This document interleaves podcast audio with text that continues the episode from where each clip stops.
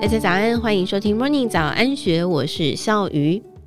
寒冷的冬天，到超商买一碗暖胃的关东煮，或者是四神汤，又或者在运动之后来一根香蕉、一颗所长茶叶蛋补充体力，这些日常都能够在超商买到的食品，都是来自位在屏东有四十二年历史的如记食品。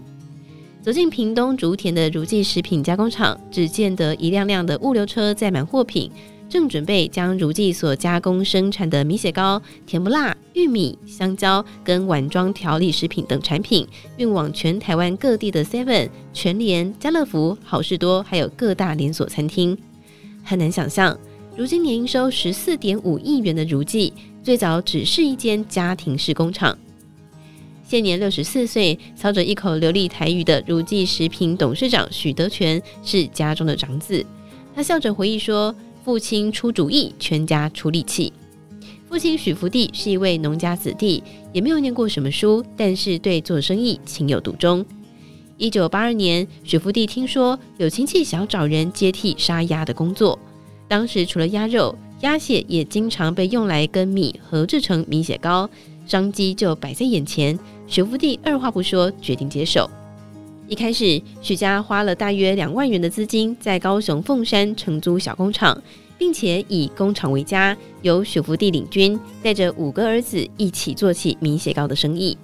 第一步，他们瞄准台南嘉义的菜市场跟路边摊，透过挨家挨户拜访，让买主试用，而且不论货量大小，都一律接单。渐渐的，在传统市场闯出名堂。创业两年之后，已经可以靠着米血糕维持温饱，并且稳定获利。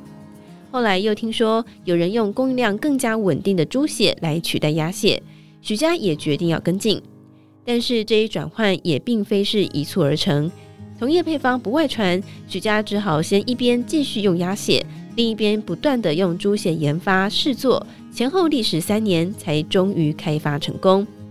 他们深知米血糕的卫生跟保存方式必须优于市场，才能够迈进更多通路，所以就从加工流程着手，不仅是全程在冷藏温度底下将猪血送进工厂，还花了超过百万元添购真空包装机、高温杀菌机等等，只为求不添加防腐剂。因为敢投资，让如记跟其他的同业做出了差异，也让许家米血糕越卖越多。从菜市场逐步拓展到餐厅、超商等通路，更是在九六年的时候迈进当时的统一面包便利商店。原来在那一年，如记发现米血糕适合搭配关东煮机器一起来推广，正好被想开发关东煮产品的统一面包相中，并且主动找上门。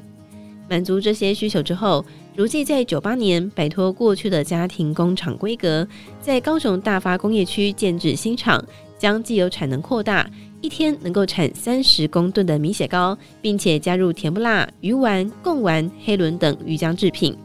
甚至因通路对卫生的要求，如记更是从德国进口一台五百万元的连续式真空包装机。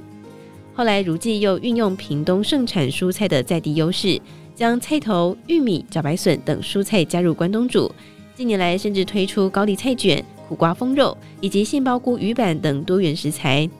跟统一面包建立紧密合作关系之后，二零零二年，随着统一面包便利商店退出市场，取而代之的 Seven Eleven 也找上如记合作。如今，它的食材在小七关东煮里面就占了七成。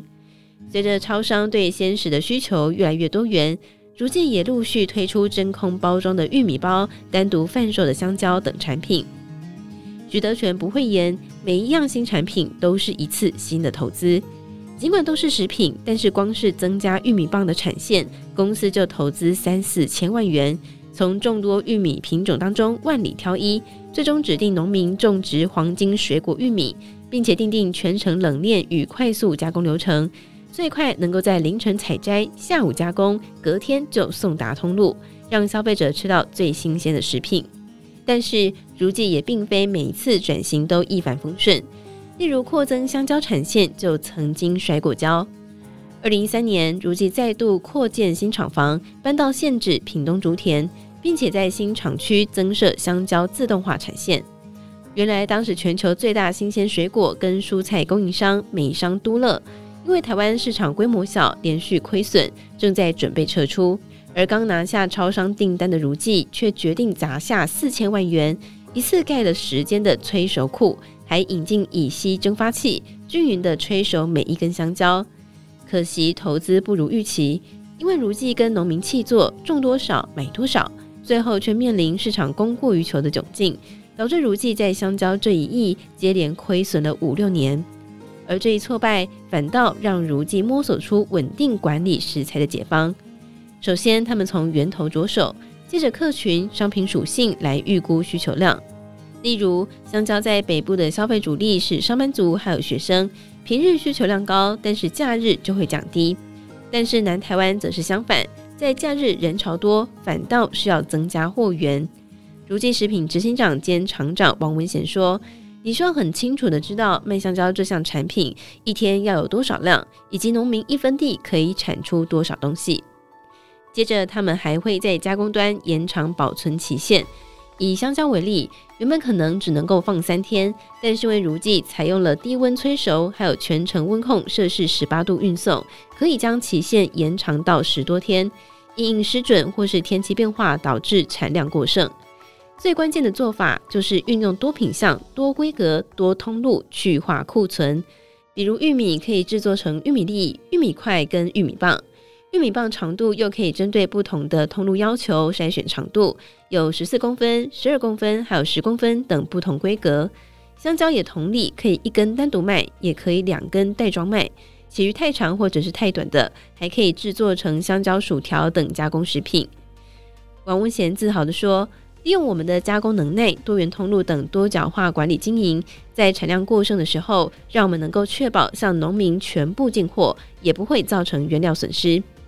跟如记契作的蕉农于志荣则是强调，如记采取实价制，加上有保底价，对蕉农的收入更有保障。而且如记对商品的要求相当谨慎。他说，如果香蕉有擦伤、压伤等不良品，他会拍照给农民看，我们再根据不良的原因去改善。四年前，如记也将目光瞄准了调理市场。包括美式卖场好事多的麻婆豆腐，超商架上面看到的药膳排骨汤、香菇鸡汤等汤品，都是它的热卖品类。另外，超商委托如记开发的茶叶蛋调理包，由于打开加热马上就能使用，不止口味稳定，也能够省去店员在门市烹煮的时间。推出到现在，每个月大约出货一千三百万个，有望成为公司下一条成长曲线。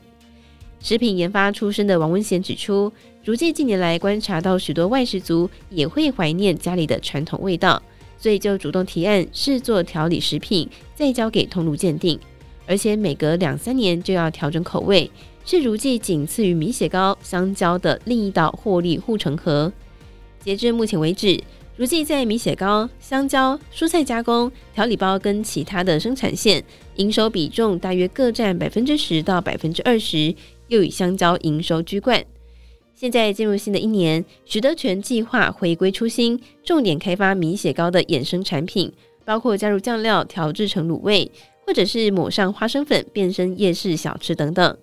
此外，如记也有别于过往几乎是百分百内销，打算推出新品香蕉薯条外销日本。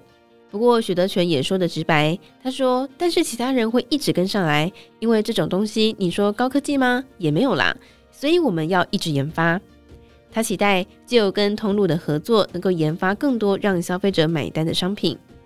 从家庭工厂到近三百人的鲜食大厂，正是因为许德全对市场的敏锐度、持续前进的信念，才让如记一步步的打下台湾零售通路的鲜食军火库的地位。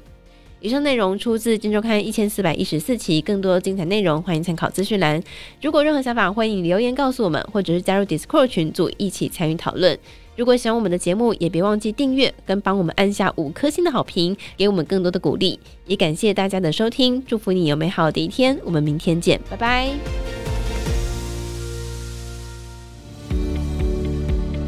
听完 Podcast 节目，有好多话想分享，想要提问却无处可去吗？别烦恼了，现在只要点击资讯栏下方的 Discord 社群平台连接，输入昵称就可以立刻问问题，与主持人互动哦。让我们一起在学习的路上不孤单，等你来加入。